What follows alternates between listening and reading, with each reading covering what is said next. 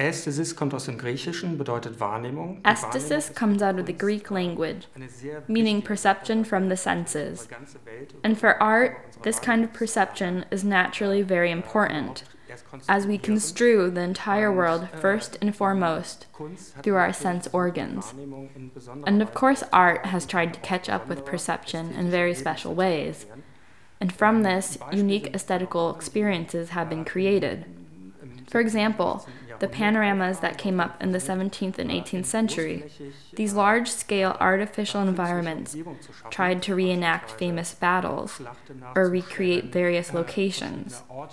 They achieved an illusionistic experience in recreating as exact as possible what it was like in a specific time or at a specific place.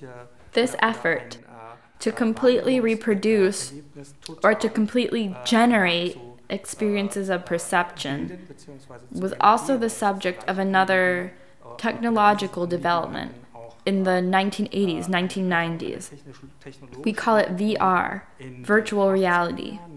These artificial, virtual, existing in the head only environments.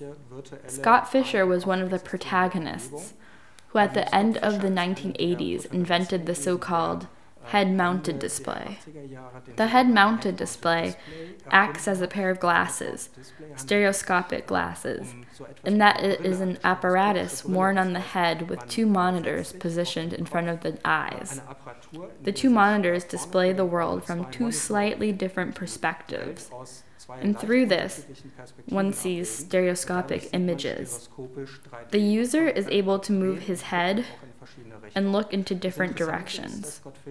What is interesting is that Scott Fisher had worked with the artists at UCLA in America. Michael Naimark, for example, was one of these artists. He developed a different paradigm, a work also in the mid 80s, which he called the movie map. He also made a version of this for Karlsruhe.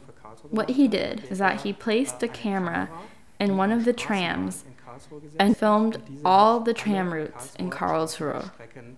Now, through this work, the visitor is actually able to discover Karlsruhe interactively by using a device with which he can drive the tram by himself and interact with the routes and choose which routes should be driven.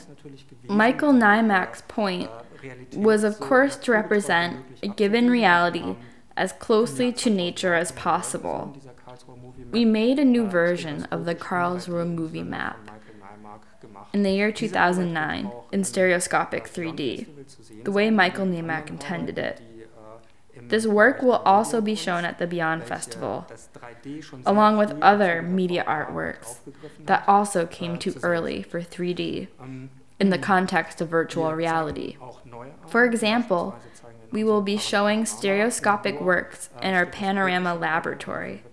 We will specially equip the Panorama Laboratory with new projectors for 3D.